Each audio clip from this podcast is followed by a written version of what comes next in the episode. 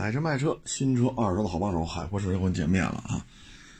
嗯，这疫情是今天又增加好几个啊，嗯，也挺好，歇着呗，是不是？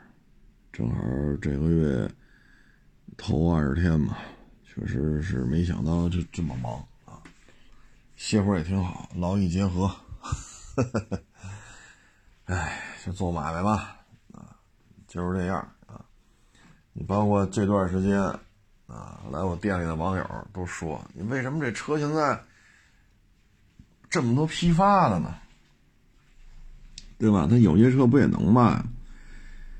这车来了就走，来了就走，这是不是收益会下降？其实呢，主要是考虑就是什么呢？十一，全国范围内大规模的这种旅游啊，探亲访友啊。”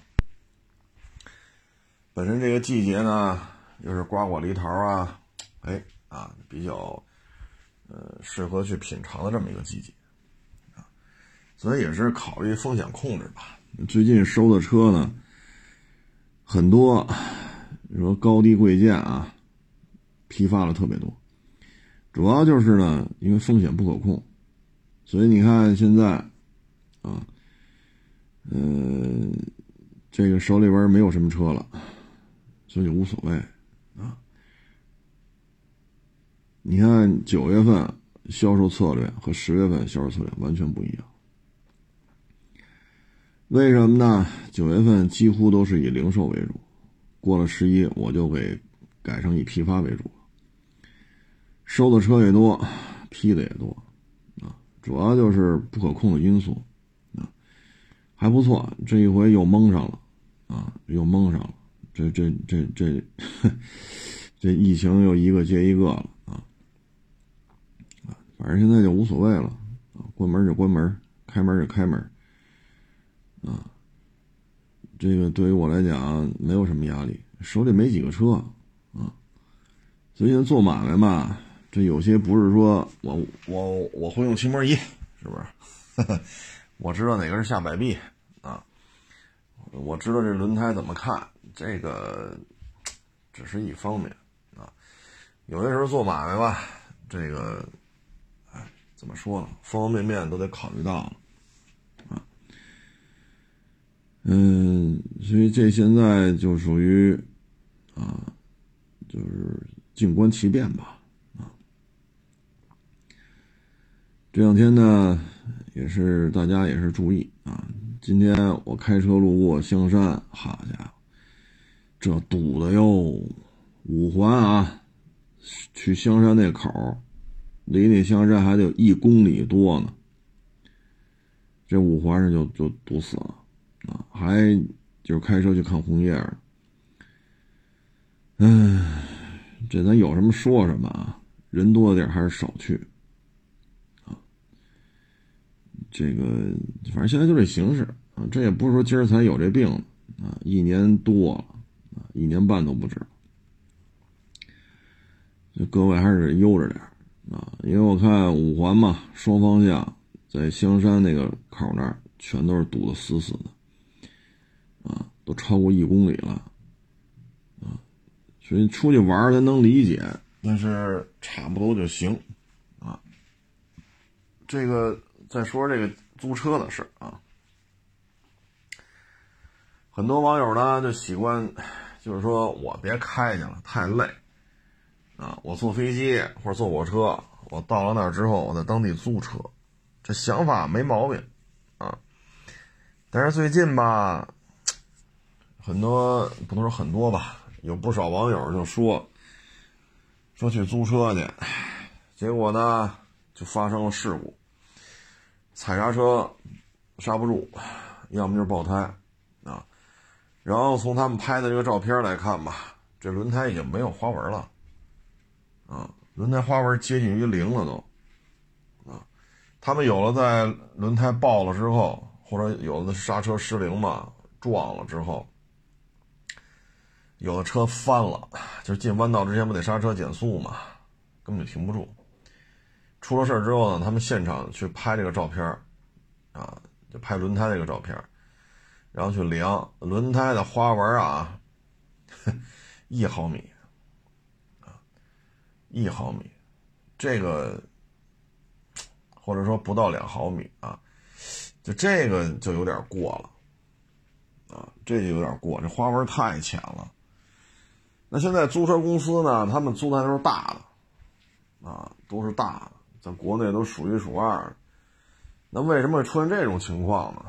其实租车公司啊，从去年到现在，其实盈利是很困难的。为什么这么说呢？你像疫情防控，这租赁公司的车嘛，谁都开啊，谁掏钱了，谁办手续了，谁就开。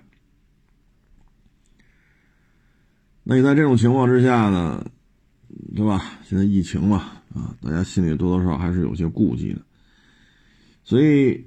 这个租赁公司的出租率就大幅度下降，盈利就出现问题，所以你再让他把这轮胎给你换成新轮胎，这可能，哎，凑合一天是一天吧。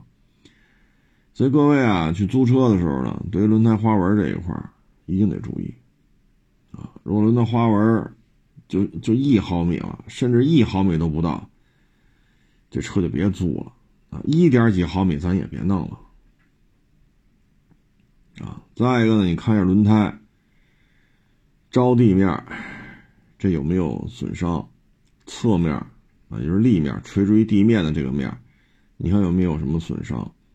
如果出现了损伤了，这车也别租，哪怕花纹说四毫米深，不是一毫米，是四毫米，那咱也别租了啊！它其实确实花纹挺深的啊，四毫米。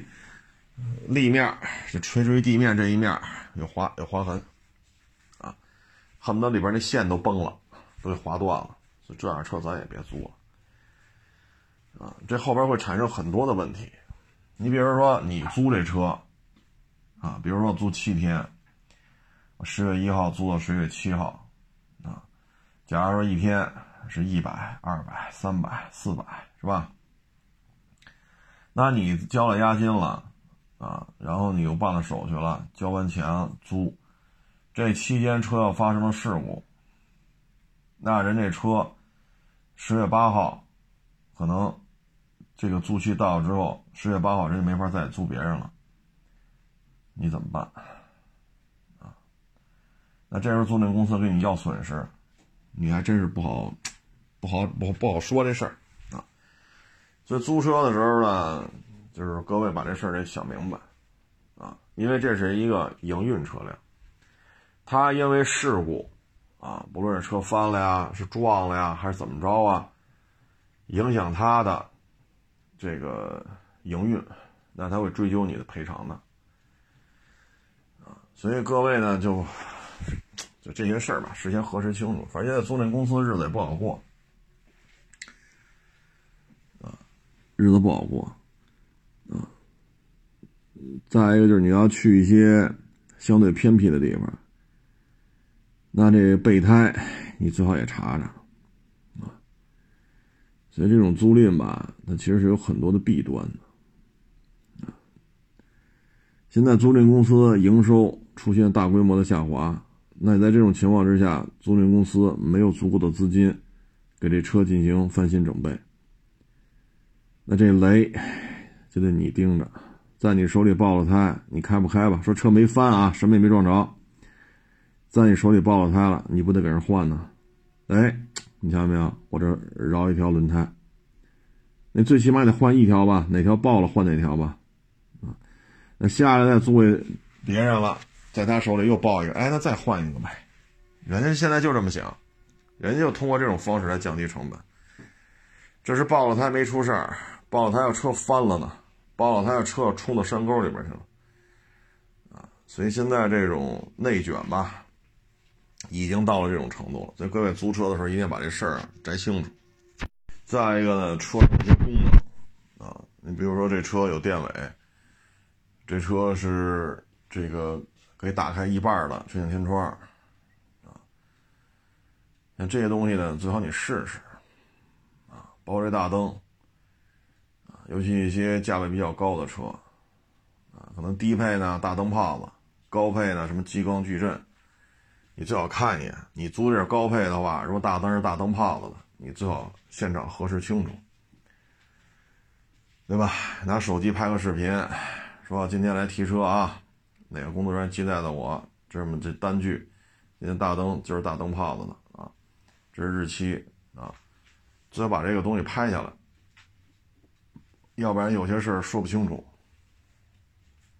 啊，包括那备胎在不在？你像宝马呀、mini 什么的，他不愿意给你提供备胎，原厂就这样，那还好。那有些车它，你比如说汉兰达，啊，它底挂的，那底挂这备胎在不在？你得趴地下，你得看，啊，这备胎着没着过地啊？啊，你你好歹你得看一眼。如果有些车呢，它这小备胎它放在后备箱里边，你得把那盖板打开，也得合一下，包着工具什么的，啊，要不然的话，你还车的时候都是麻烦，啊，因为你 你提车时候你没看呢，那你说你赖谁呀？人家就跟你说没有备胎，你得给我配上，你是一点招没有。那这个开车在外吧，也是要遵守这些相关的规定，啊，因为尤其一些边远地区，它限速，啊，它这个标识啊，它的监控探头啊，它不像说城市里边啊，北京、上海啊、广州、深圳呀，它跟这些大城市或者说省会城市啊，它不太一样，啊，所以各位一定得留神，啊，还有一个呢，现在就是出去玩去吧。这各地都要求行程码，啊，你到过哪儿，你到过哪儿，所以你这个其实最好的方法是什么呢？就家待着吧，啊。然后今天我也看国家气象局发了一个通告，啊，说今年冬天出现极寒天气的概率偏高。去年呢，也就今年春节前，啊，当时北京已经出现零下二十度。这个气温可是够低的，啊，可是够低的。按照今年气象局这个通告来讲，今年冬天也不会太温暖，啊，所以呢，现在就属于什么呢？夏天雨水格外的多，冬天气温格外的低，啊，所以大家呢，这事先都有个思想准备。前两期节目当中，咱一直在说，啊，你玻璃水、防冻液，啊，你一定得做一个提前的一个检查变更啊。尤其是说呢，比如您这车，啊，你可能在南方买的，你要去黑龙江啊，啊，内蒙啊、新疆啊，是吧？你要去这些冬季气温零下二十度、三十度、四十度的地方。防冻液得去当地四 S 店换了，啊，你比如说你是，你都不用到南方，啊，都不用到南方。你比如说你这济南买的车，啊，你济南买的车，那你这个说今年冬天我要去黑龙江，啊，我要去新疆，啊，我要去内蒙，你这防冻液最好在当地也换了。所以就这个呢，大家心里得有个预期。还有就玻璃水啊，这个事先不做更换的话呢，去一些极寒地区会麻烦，会容易出事儿啊。那说完这些吧，啊，我们再说一下，也是网友发给我的案例啊。嗯，这是辅路进主路，辅路车进主路的时候呢，主路这个车没让。没让他呢，辅路这车就不干了，啊，然后进入主路之后呢，就往人家这这辆主路上的车呢扔东西，就把人车给砸了，砸了之后吧，然后就超过去把人别停，别停之后吧，下车就理论，理论过程当中吧，双方有推搡，那这个辅路车呢感觉不解气啊，或者说吃了亏了吧。回到自己车上呢，又拿一木棍儿，拿一个木棍儿要去殴打人家，啊，说错了，是主路车觉着，嗯，被他砸了嘛，啊，辅路车不往主路车上扔东西嘛，啊，主路上那车就把这个并上来的这台车就给别停了，啊，别停之后吧，双方下车，然后辅路车跟主路车发生身体上的接触，啊，互相辱骂，然后在这个时候呢，辅路车这个可能觉着被别停了，双方身体接触的时候又吃了亏了，回到自己车上拿了个木棍，把这个主路车的驾驶员给打了。将对方打伤之后吧，其实觉得坏了，好像自己行为有点过火了，就想开车跑。他不是被人家别停了吗？他一掰轮想跑，对方的司机呢又爬起来挡在车前边，他还跑，这一下趴到这个辅路车的发动机舱盖上了。哎，这不相当于顶着人跑吗？啊，那这能让你跑吗？最后警察就把他们都给抓了。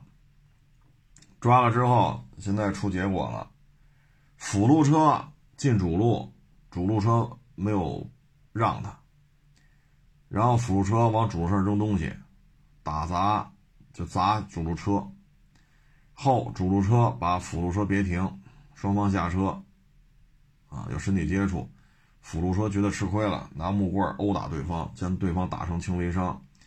然后掉头就是上了车啊，掰一轮就想跑，被对方拦停啊，不停车又把对方相当于趴在自己发动机这个舱盖上拖行。这个行为，辅路车六个月有期徒刑啊，有期徒刑。主路车呢，因为别停对方啊，在主路上别停对方车辆，下车与对方互殴，拘留五天。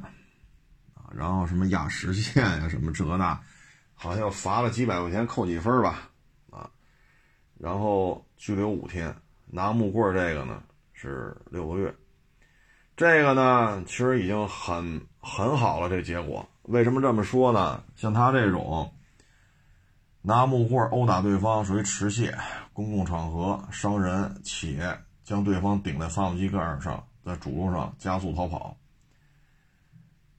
这个呢，按理说呢，应该是一年，啊，应该是一年起步。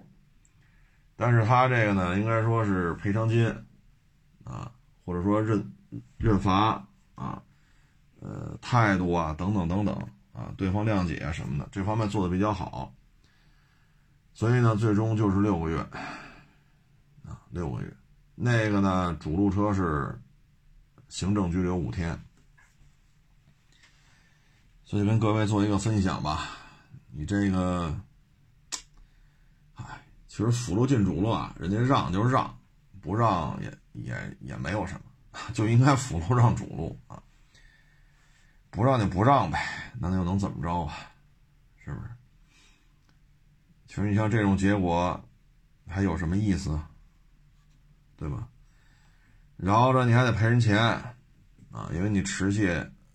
拿着木头棍儿嘛，殴打对方。哎，不赔个几万块钱，这事儿了不了啊？还不错，没有把对方打成什么什么内脏出血呀，啊，什么骨折呀，几级伤残呀，还不错，还没到这一步啊。那就这样也得赔几万块钱啊，然后再关六个月，你说图什么呢？所以呢，你说咱们辅路进主路，让就让，不让咱就慢慢打灯，慢慢找机会往里并，啊，咱别这样，啊，有些后果可能自己也承担不了，你说关六个月，你这工作也没了呀，是不是？你这你这违章的罪名有点多，啊，罪名有点多。所以各位得想清楚啊，还让就让，不让我就慢慢往打灯往里并呗，总有让的，让咱就并进去，是不是？啊，或者摇摇车窗的跟人伸伸手，摆摆手，伸个大拇哥，啊，跟招招手，说声谢谢这个那，他总有这让你的嘛，让你就并进去就完了，是不是？咱都摇下窗户来了，跟人伸大拇哥了，又打了灯了，他有不让他，他总有让，是不是？还有一个呢是两口子吵架，啊，女的嫌男的天天跟家看电视，嫌男的是挣钱少，这个那个那个这个，然后呢就就不干了，夫妻双方发生争吵，女的一气之下呢就把男的看这电视给扔楼下去了，扔楼下呢底下这儿停了一个车，这电视拍车顶上了，全景天窗给人砸坏了，顶棚给人砸出坑来了。你想，液晶电视从楼上扔下去，这什么车也扛不住啊！那维修全景天窗，车顶做钣金啊，然后车顶做完钣金喷漆，这一下就贵了啊！这修理费就上万了。各位啊，这是普通车，你要是弄个什么叉五、GLE、大 Q 七，要是换天窗、车顶做钣金，这费用可就不是一万多了。他除了扔电视呢，还把那什么，北京叫马扎嘛，啊，把这也给扔下来了。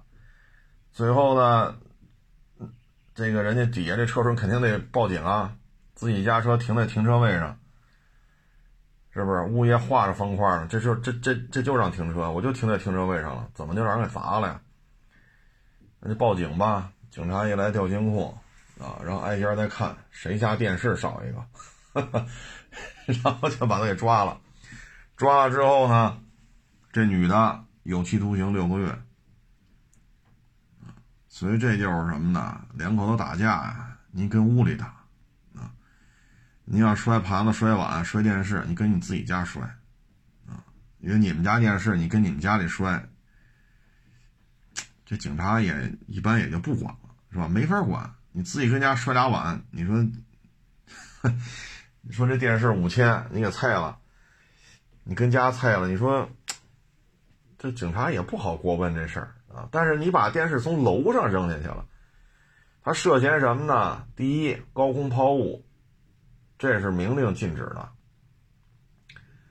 你像北京很多小区里，它都插着标牌了，严禁高空抛物啊。这个是，哪怕你谁谁都没伤着啊，说你从楼上扔一电视，呱唧就摔在底下那个。那个小马路上了，你谁没拉着？但是周围邻居吓一跳，人家报了警，这警察也得找你了。啊，你也别想说跟家该吃吃该喝喝了。所以高空抛物是明令禁止的。啊，第二呢，你高空抛物造成他人财产损失了，所以最终就是六个月。啊，所以这就是什么呢？男的看不上女的，女的看不上男的，你俩看不上，你俩跟家吵吵，啊，你别上外边这么破坏他人财物的。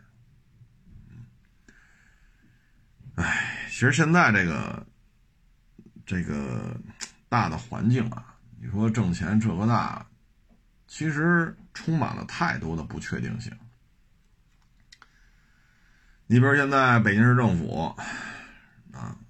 天天发文，手机上天天接好几个推送。阿拉善几月几号到几月几号去阿拉善的，必须如实上报，主动去找你们单位或者找你们居委会。唉，这个就反过来说就是什么呢？国内旅国国际旅游咱就别想了啊，国内旅游基本就是废了啊，基本就是废了。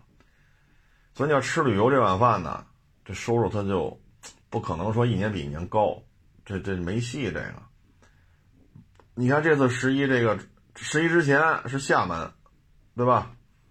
十一之后啊，你看昨天我看保定也有，然后是哪来着？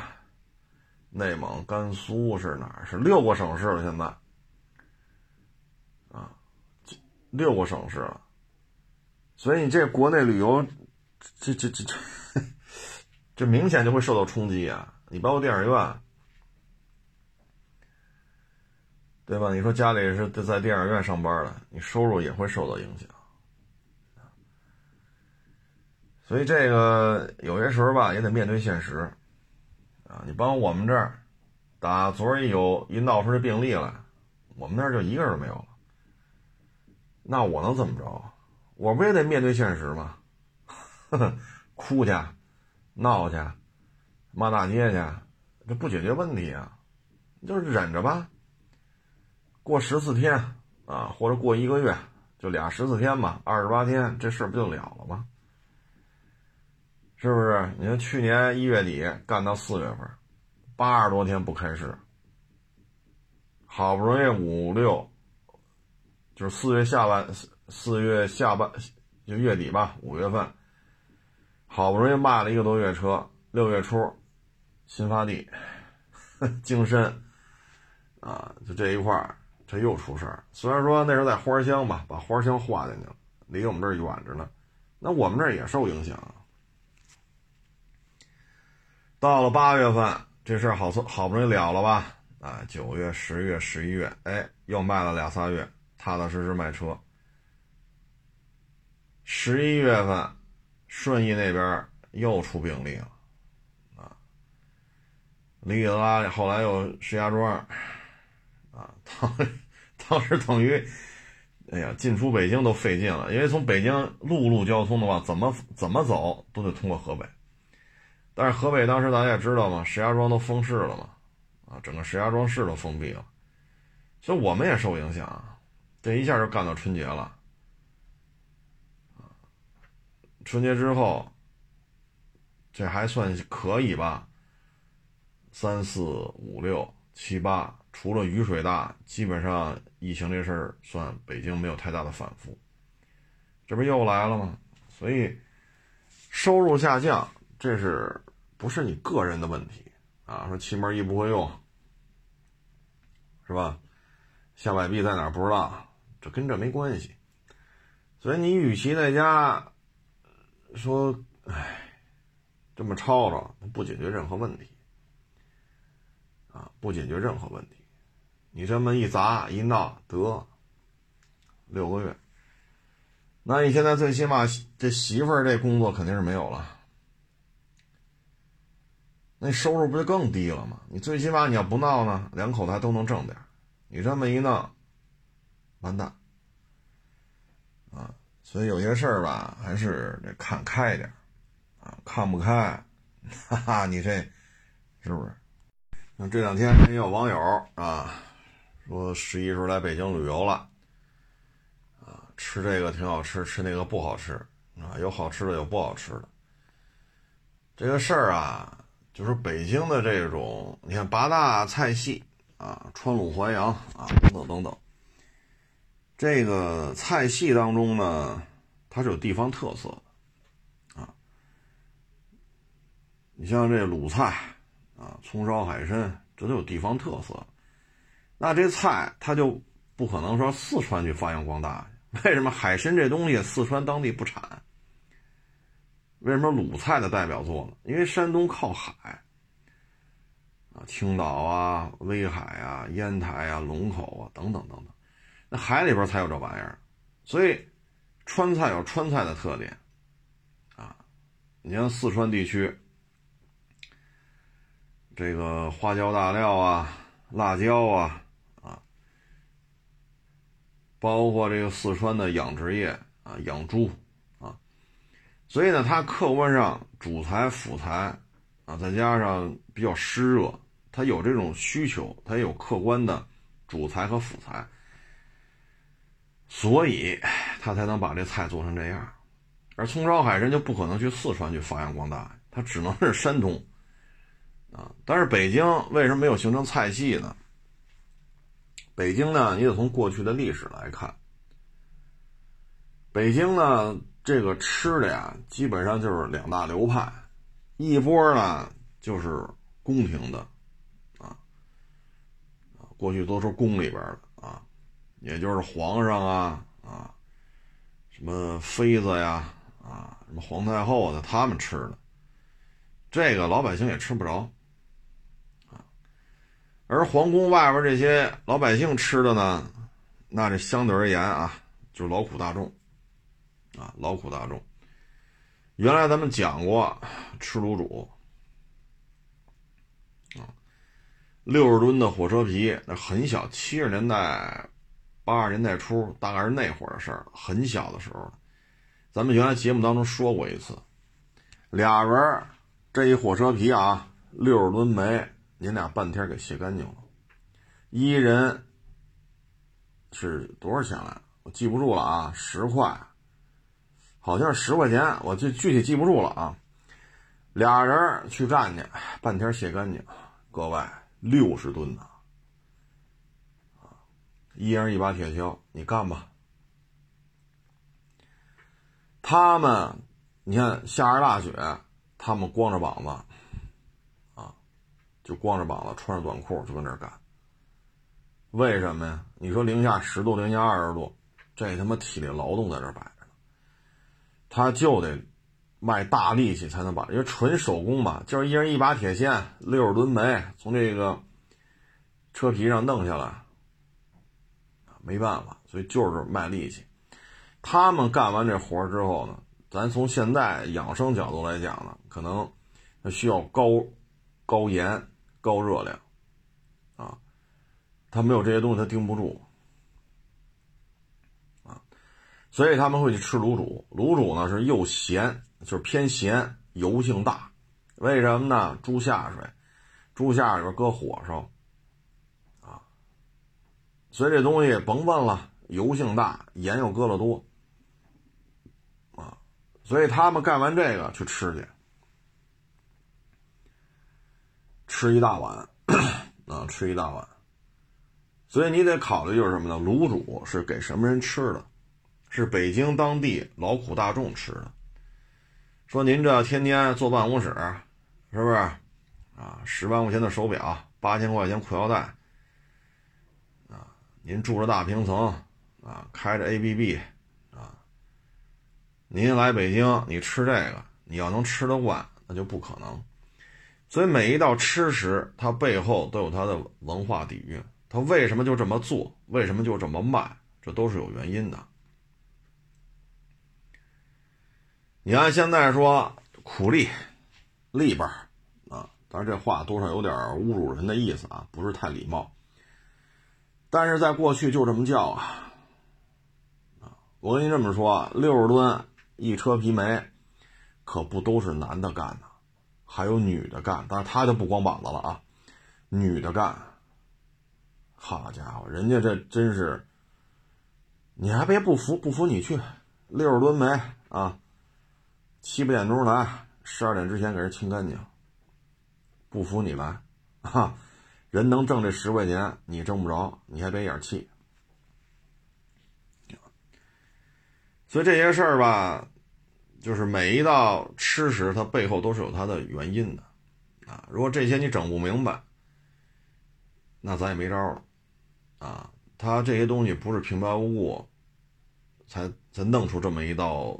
这么一个，你算小吃也好，算主食也好啊。卤煮的由来是这样啊，尤其是南方的，他吃不惯啊。那买菜买豆角买几根儿，买鸡蛋买几个啊。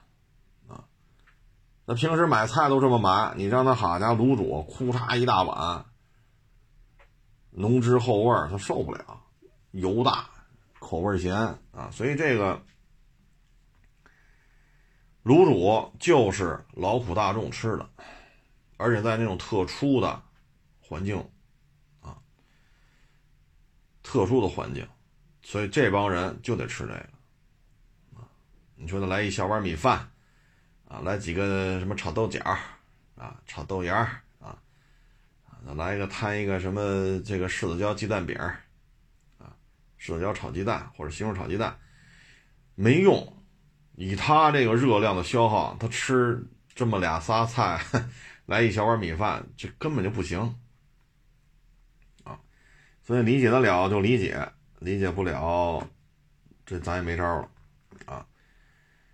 嗯，剩下的呢，你像这个点心匣子啊，嗯，这种东西做过点做过做过面点的都知道。啊，面粉、鸡蛋、白糖，啊，什么这个那，这是主旋律，啊，就现在讲究了，什么巧克力啊，巧克力酱，cheese 啊，什么什么什么奶油啊，什么牛奶啊，什么香料这个那，现在这做点心就复杂了。这些东西呢，你现在啊，咱们都讲究吃低糖、低盐、低热量。那吃点心匣子，现在没人吃。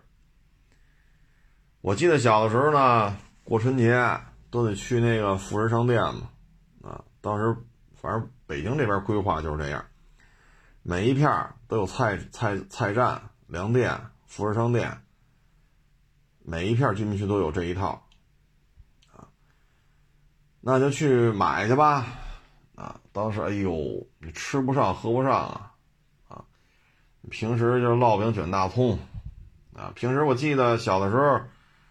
蒜苗炒鸡蛋都属于硬菜，那平时都吃不上。吃个蒜苗炒鸡蛋，这这这都是极大满足啊！这家伙，这这来之不易啊！这吃上这么一道菜啊！你小时候你说窝头、烙饼啊，那会儿也就这样了。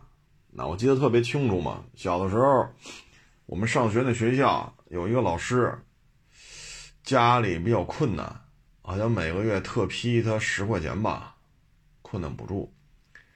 后来被人举报了，为什么举报了呢？因为他在村口，他吃他要了一个糖火烧，哎，不是糖油饼，他居然能吃得上糖油饼，凭什么给他困难补助？就因为这事儿闹得还挺大，糖油饼，其实油饼、油条按现在说，这油炸的，这能吃吗？啊，你不怕你那些什么血脂啊，这个那那的？你搁二零二一年你这么说，你说的都对，你搁四十年前你说这话绝对就是错误。为什么呢？炸油条、炸油饼不是每天都吃得起的。把那米饭搁点开水，搅和搅和，来点咸菜就行了，这就是一顿饭。能吃上炸油饼，好家伙，你们家条件真不错啊！所以你这个，你不能哈，现在二零二一年了，你跑这掰扯这个，你可以不吃，但是呢，这道小吃炸油饼、炸油条、糖油饼，这道小吃都是有它特定的历史环境的，都是北京。这些穷穷苦老百姓啊，没有钱，很多的体力劳动又需要高热量啊，那怎么办？就这么琢磨出来的。所以说，我们那会儿春节说说家里大人弄点心匣子，看长辈儿去，哎呦，那真是那点心渣子呀！我记得那会儿有卖茶叶的叫高碎嘛，啊，然后这服务商店还卖这点点心渣子。那点心不脆，他拿的过程不掉渣子吗？点心渣子都是花钱卖的。说咱家能买点点心渣子回来吃，这都是幸福的不得了啊！说这能拿块点心，说出去啊，小哥几个这我有块点心吃去。好家伙，这站在这个胡同里头，这能嘚瑟半天我跟你说，那别人馋的就不行了。为什么呢？别人吃吃张烙饼，吃个窝头，要么弄个煮白薯，啊，煮老玉米，啊，什么小米粥，啊，那棒子面饼子，能吃这个？你弄个点心，哈家伙，你这不是拉仇恨吗？所以这些东西啊，都是它的历史形成原因，啊，不是平白无故就弄出这么个玩意儿来。基本上就是怎么说呢？基本上就是劳苦大众，因为过去嘛，宫里边吃的，人家不像老百姓似的，啊，老百姓吃的就是这些东西。所以呢，你说卤煮什么时候有的，我还真记不太清楚了。清朝吧，啊，具体说的不对就说的不对吧，具体还真没查啊。那这种情况之下呢，因为皇宫里边。是那样，皇宫外边的劳苦大众，啊，而且在当时啊，就北京做买卖，很多事你是干不了的。比如说这个买卖，啊，正黄旗那个买卖什么正蓝旗，普通老百姓能干的都是一些边边角角的买卖啊。然后漕运呀，啊这个那个，其实都是都是受掌控的。他呢，就是这种特殊历史或原因吧。你像山东鲁菜啊，人家是有这个条件。啊，葱烧海参，人人产这个，北京产海参吗？对吧？你说川菜，第一呢，人家湿热，湿度大，需要发汗；再一个人四川这边养猪很发达，粮食也很多，然后呢，辣椒、花椒什么的，人当地就产这个。啊，嫌这个品种少，还要去云贵川那边也产这个，什么什么辣椒之类的。然后挨着长江，长江发源地，雨水很充足，啊，所以你说路上的这些大牲口，最起码养猪，到现在四川养猪也是很发达的。那新希望集团不就四川起的家吗？咱家又有河，河里边，你说叫长江也好，还是叫河也好，这河里边肯定有水生动物，啊，然后呢，气候比较适合，所以人那儿呢，农作物也比较发达啊。所以你看四川，它很多菜系小吃啊，它弄得特别的丰富，啊，弄得特别的丰富。你包括像广东，啊，我原来去广州、深圳，唉，梅州、东莞，还哪儿啊？嗯，记不住了。反正这广东也去了不少地儿，啊，你看人家早茶极大丰富。首先呢，江浙沪、广东这一大片啊，鱼米之乡，人家那边种庄稼，人有这个老祖宗赏了这个得天独厚的这种气候啊。然后呢，动植物，不论是种的庄稼、种的菜，还是各种动物啊，江河湖海，人都沾着，对吧？人都沾着。你说浙江、广东。要海里边人有，要湖泊里边人也有，河里边的人还有，啊，说大森林人家也有，种庄稼有的是地，气候就适合种庄稼，所以物质极大丰富啊，人家有这个精力去把这吃的弄得更精致一些，啊，可以弄得更精致一些。北京这边现在其实这些吃的呀，历史原因形成的。然后等建国之后吧，这个各大菜系也开始流通啊，呃，各种菜系在北京都有馆子，然后什么公私合营啊，这个那个呀，啊，包括接待外宾嘛，也需要丰富一些这些，所以呢，各地的菜系在北京就越做越繁华，越做越那什么。你看现在北京川菜馆子多少？很多，啊，你看新疆饭馆也很多，拉面馆很多，啊，包括粤菜很多，所以北京现在呢，外来的菜系这么多，这么丰富多彩，基本上就形成了现在这种状态，啊，老北京留下来的其实就是劳苦大众那点东西，啊，都是劳苦大众留下的那点东西。其实北京呢，也有一些比较老传统的。像月盛斋的那个牛肉，嗯，当时鲜鱼口胡同拆之前吧，我还特意去了一次啊。这条街上，什么大令火烧、月盛斋啊，等等等等，很多老字号呢，都二百多年了啊。但是因为奥运会没有拆，宣一口胡同一拆完了，这些老店呢，就逐渐就衰落了啊。这种衰落吧。是没有办法啊，因为北京这种，嗯，你说时间比较长没动过窝，真是挺难的您。别说什么北京饭店啊，什么什么六国饭，你别说那个，那不是老百姓吃的啊。其实像这些东西吧，很多东西拆拆拆就给拆没了啊。嗯。现在说说还有二三百年历史的啊，一代手艺人一代手艺人传下来的。现在我还真不知道有哪些家了。啊，你说这边就是是宝德卤煮吧，是德宝卤煮来着，这是打我记事就有，一直卖卤煮，卖了这么多年了。啊，这就这就算历史长了，至少得超过四十年了。剩下的你看鲜鱼口胡同这个二百多年了，奥运会大大的规划一来一拆迁，当时我还在店里还看见岳胜斋那掌门人那老爷子，当时就得七十多八十了。你这一晃十几年过去了，啊，当时他们聊的时候好像是这么说的：说拆了之后啊，都住的也不远，有楼房。不行就打个电话吧，上家里打电话啊，有的话你上家来取来，没有的话也没办法。啊，他们家在那儿，包括边上搭理火烧，啊，二百多年，在北京这种城市规划吧，很多老店也就没有了，啊，很多老店也就没有了，这也是没有办法啊。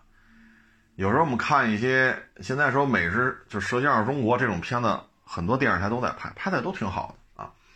有时候我看南方，比如说广东，啊，某个市、某个镇啊、某个乡，说爹妈留下的这个什么炒这个的、做那个的，孩子大了啊，去上海啊、去深圳呀打拼了几年，也见识了什么叫一线大城市了。后来可能觉得还是回家干。比较惬意啊，嗯，然后父母岁数大了，回来上家里干。你看，我有时候一看这摆这摊儿，我说在北京就绝不可能。说二三十平米一小店儿啊，上午早上都在这个屋里边进行收拾啊，买的这海产品，然后等到下午四五点钟了，才把店门打开，然后外边摆一堆桌子。这在北京肯定就不行了呀！你占道经营啊，对吧？占道经营啊，直接就给你。但是在他们那儿，这种四五线小城没人管呀。他就可以说，说老祖创的摊儿，爷爷那辈儿发扬光大，父亲这辈儿传承到我这一辈儿接着干。人家可以说呀，说我这店一百多年了，人可以这么干，人也可以这么说。那在北京就不可能了。所以北京很多老店呀，拆来拆去的，也就不知道都去哪儿了，啊，不知道都去哪儿了。嗯，像有些东西吧，你一听你就知道，它这就不是，这就是老虎大众吃的东西，啊，它就不是说这个是皇宫里的人吃的啊。再加上现在吧，改革开放。其实建国以后，就各个菜系都来北京开馆了。尤其是现在啊，驻京办事处，你能把各个省、自治区、直辖市驻京办的那个食堂吃一遍，就已经可以了，啊，就已经可以了，做的都很正宗，啊。所以说，北京在创什么菜系，历史上这种客观因素就决定了较为困难。啊，那现在呢？这个大的环境吧，首先这二年啊，餐饮是没法干啊，疫情老反复啊，那再加上各个地方的菜系进京啊，所以京派菜系啊，实际上可以说种种原因，逐渐逐渐是在一个消亡的过程当中。像烤鸭啊，但是你从我来讲，油太大。你要说那鸭架子弄一麻辣，呃，不是麻辣，呃，红烧红烧鸭架子，啊，加点麻辣口，那还挺好吃。这就适合什么呢？喜欢啃骨头的，啊，或者吃点下酒菜了，这行啊。这个红烧鸭架子本身呢，这鸭子就烤熟了，它就有烤鸭的这个香气。然后呢，你再炒糖色，啊。加点辣椒，加点花椒，加点麻椒，啊，咕嘟咕咕嘟咕，这味儿特别香，啊，它就适合那些喜欢啃骨头的，或者说需要点下酒菜的，这特合适。烤鸭呢，哎，我是对这玩意儿不感冒啊，这油性太大啊。嗯，剩下京酱肉丝，这也算是京京派菜系吧。其他的呢都是小吃，啊，说白了，你也你听这名字，你再看这菜的这个，叫小吃的这个菜里，你看这道小吃的菜里你就明白，这都当时什么呀？穷老百姓吃不上喝不上，竭尽所能的啊，利用手头能找得到的这些很廉价的这些东西，弄出点吃的来，啊，生活嘛需要一些激情。所以在这种情况下做出一些花样来，你比如豆汁儿，啊，你说这玩意儿不就是绿豆为主料吗？是不是？这也知道酸梅汤好喝，酸梅汤的料比这豆汁的料贵呀，是不是？你说焦圈，那我也知道点心好吃，奶油啊，巧克力呀。啊，什么鸡蛋呀、白糖啊、面，我也知道那好吃。那为什么就得豆汁就焦圈？那焦圈儿得多大呀？正经来根油条，油条比焦圈贵。一根油条和一个焦圈，你说谁贵？主料都一样，都是面粉做的。油条多大一根？焦圈多大一个？其实就是在比较贫穷的情况下，竭尽所能，在能找得着比较廉价的这些。食材当中做出一些花样来，啊，让较为辛劳、较为贫瘠的生活多出一些生活的火花啊。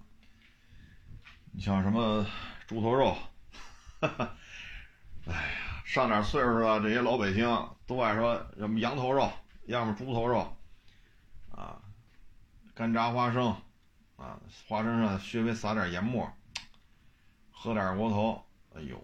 那美的就不得了了，啊，美的就不得了了，哎，这就是大概的一个现状吧。再加上北京确实又有这么多驻京办事处，你光把这些驻京办事处吃一遍，你就会怎么说呢？第一，耗时就非常长，啊，你像北京现在到什么程度了？驻京办事处有几个敢说一一家没落全吃过的？各个国家大使馆。大使馆周围都有各个国家特点的餐厅，啊，不能说二百多家大使馆就有二百多个风格的餐厅，这咱也不敢说。但最起码在三里屯、望京，啊，在这一大片的工体，主要的一些国家的风格的这种餐厅都是能找着的。那你要说开洋荤，你就吃去呗。你看老莫餐厅，还有那个。俄罗斯舞蹈队跟这儿又唱又跳的啊，你这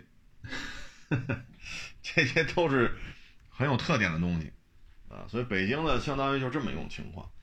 至于说好吃的有没有？有。你要想说花特别少的钱吃到特别好吃的东西，那是够呛，那是够呛啊。为什么呢？刚才我说的豆汁儿、焦圈儿、卤煮。啊，炸芥末墩儿，等等等等，这些呢都是可以说就是老苦大众吃的啊。所以你要想说，因为北京这种气候就决定了这种状态所以为什么说广东的早茶啊，包括这种上海的菜系啊，包括浙江啊，包括四川啊，包括山东啊，它都有它自己的特点。所以这个大概就这么一个现状吧，现在北京呢越做越大，啊，你去过深圳，你去过上海，你再来北京，你就知道，有些时候哥们弟兄聚一次啊，哎呀我老天呐，你看南五环，啊，你说我就曾经跟我是同事的这些人啊，咱就别说那不认识了。曾经是跟我是同事，啊，或者一起工作过的，啊，有住房山的，有住顺义的，有住平谷，有住延庆，还有住门头沟的，还有住通县的。你来过北京，你就知道了。现在大家聚一次太难，啊，你说弄点烟火气啊，或者路边小脏小小脏摊儿，现在确实难度挺大啊。占道经营不允许啊，所以你有些时候我们去四川啊，包括重庆，唉，有时候看人当地这些小饭馆怎么说呢？很接地气，熙熙攘攘，热热闹闹。占道就占道呗，啊，人家灶台就在这，你你在马路上就看见那灶台，油烟子一大，那灶台上面就呼就着了，接着炒，啊，这边弄几个应该叫阿姨了吧，就搁这弄的啊，花椒啊，红这个干红椒啊，啊，各种辣椒啊，啊，有的在那弄这些肉，有的在那摘这些菜。这边摘完了，那边就开始炒，炒给端上来。你吃这种感觉都不一样。那在北京不可能让你这么摆摊啊，是不可能的所以有些时候吧，我觉得北京啊，你想要理解北京的文化，只能去先看看这些东西当时是什么样的一种历史背景，它才有这个玩意儿你像豆汁儿，对身体是有好处的。好喝吗？没喝过的人第一次喝都接受不了。包括我身边有一些生在这儿、长在这儿，啊，祖上三代都在这儿了，你让他喝，他也不喝。那为什么当时都喝呢？因为这东西对于身体健康是有好处的。啊，你说大清朝啊、民国呀，老百姓比较疾苦，啊，也不像现在有什么五险一金啊，是吧？医院、社区卫生站呀、区医院什么。市医院啊，部队的医院，系统的医院，国家的。那会儿，老百姓得不起病，啊，得不起病，啊，也没有五险一金这概念，那喝豆汁儿就相当于强身健体了，所以它都是有特殊的历史原因的，啊，嗯，不了解这段历史啊，你肯定你也接受不了，啊，你说。说零下二十度，零下十五度，俩人六十吨的煤，半天卸干净了，也就三四个钟头。那您说他吃什么去？对吧？您说他吃什么去？所以有些东西吧，背后都是有历史的。天津也有它的嘎巴菜。啊赠吧鲤鱼，啊，像北京那个崇文门那个是叫奥华餐厅吧？你他那就有很多正宗的天津菜，黑椒牛柳、赠吧鲤鱼、嘎巴菜、摊煎饼，啊，卖的都挺好。你像北京比较传统的像炸酱面，啊，这说白了，一看就是老百姓吃的，对吧？面条。弄点菜码，有肉呢就弄点肉都买不起呢。西红柿打卤，啊，说这鸡蛋咱都买不起，茄子面，茄子比鸡蛋便宜啊，啊，把茄子切成丁儿，弄不弄吧，啊，勾点芡，浓汁厚味儿，啊，稍微咸一点，往这面上一浇，倒点醋，就瓣蒜。其实这些都是因为什么呢？物产啊没有那么丰富，特别是清朝啊、民国呀，啊，这皇宫里边是皇宫里边，皇宫外边就是老百姓。那会儿其实八大菜系在北京也都有，那老百姓更吃不起了，啊，更吃不起了。所以就这种情况之下吧，就是炸酱面就算是一个较为有名的啊。其实你这种东西吧，这米线也是面条的一个衍生版本，啊，包括重庆小面，啊，包括广西桂林啊什么那边的米线，等等等等，啊，只不过呢，人那边物产比较丰富，啊，所以人可以做的丰富多彩。北京这边物产呢，因为气候的原因，啊，包括其他的，它物产没有这么丰富，所以就是芹菜。萝呃黄黄瓜丝儿，啊，萝卜丝儿要有的话也切点儿，啊，水煮黄豆，啊，呃，有我心里美萝卜那个那个芯儿切成丝儿，那就更好了，就拌去呗，有的就是说能弄着肉，那那就更厉害了，啊，五花肉切成丁儿，啊，拿那黄酱卸喽，啊，咕嘟咕咕嘟咕，那就更香了。所以能看得出来，很多东西啊，都是穷老百姓在非常有限的经济条件之下，你能消费得起的都是非常有限的食材啊。在这种情况之下啊，包括冬天那会儿老说嘛，白菜炖豆腐啊，什么什么，还怎么说来着？萝卜熬豆腐。小时候还上菜站，还去弄大冬储大白菜呢。这一冬天，你能吃得起的青菜就是这几百斤白菜，没了，没了。啊，南方会吗？南方不会。你跟南方的这些网友说这些事儿，他理解不了。为什么呢？你像广东、广西、云贵川，人一年四季都有青菜，为什么要买上百斤大白菜跟家放着？理解不了。啊，但在北京就得这样。如果东北的朋友可能对这就更能理解了，大白菜必须得存着。你包括东北的乱炖，那也是没有办法。你能存得住的就这点东西，土豆、白菜、萝卜，放得住的也就这点东西了。切一块，弄点肉，弄点粉条，咕嘟咕咕嘟咕一炖就完了。啊，所以这就是一方水土养一方人，同样美食也要结合当地的特点。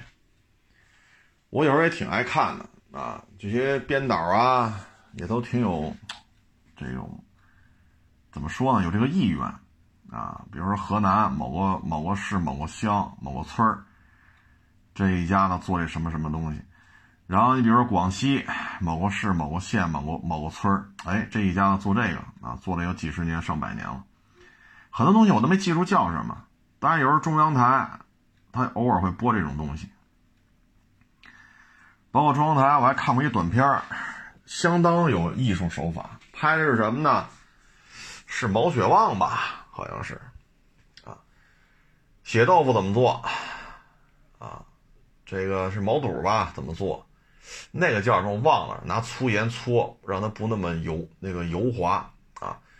然后怎么加工？啊，然后这个怎么准备这些料啊？香叶呀、花椒啊、大料啊。干红椒啊，搁油，油里边搁牛油，然后把这些香料进去炒。炒完之后，他那镜头是俯视的，就摆在这锅的正上方，然后把这些东西渣子啊捞出来，这不剩一锅红油汤了吗？啊，当然还有那个豆瓣酱，再把这些放进去煮熟。煮熟之后，再拿一个锅一片片夹出来，码盘码盘的时候呢，底下会放一层。那个豆芽儿，啊，豆芽儿打底儿，上面把毛血旺这些东西摆好了，然后上面再放上一堆，就一片片夹码好了，上面放一堆干红椒，这边做一锅热油，往上一浇，哎呀，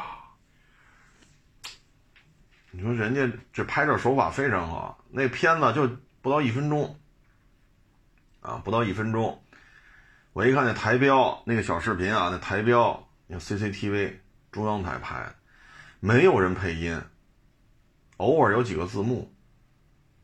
你看拍的相当好，啊，所以现在呢，愿意关注中华美食的人越来越多了。拍摄手法啊，展现的这种形式啊，包括发掘的这个深度，确实挺挺厉害的。中央台呢，有时候还会拍一些呢，就是像刚才说的啊，什么河北某个县、某个乡、某个村。河南啊，或者山西啊，或者广西，人家真是去村里拍。这这道吃食叫什么名我都没记住。人家会讲啊，这老一辈怎么会做这个呢？当地为什么会流行这道菜或者这个小吃啊？然后他们家老祖是怎么做的？套他这怎么做？他的孩子对这事儿有什么态度？每天营业是什么状态？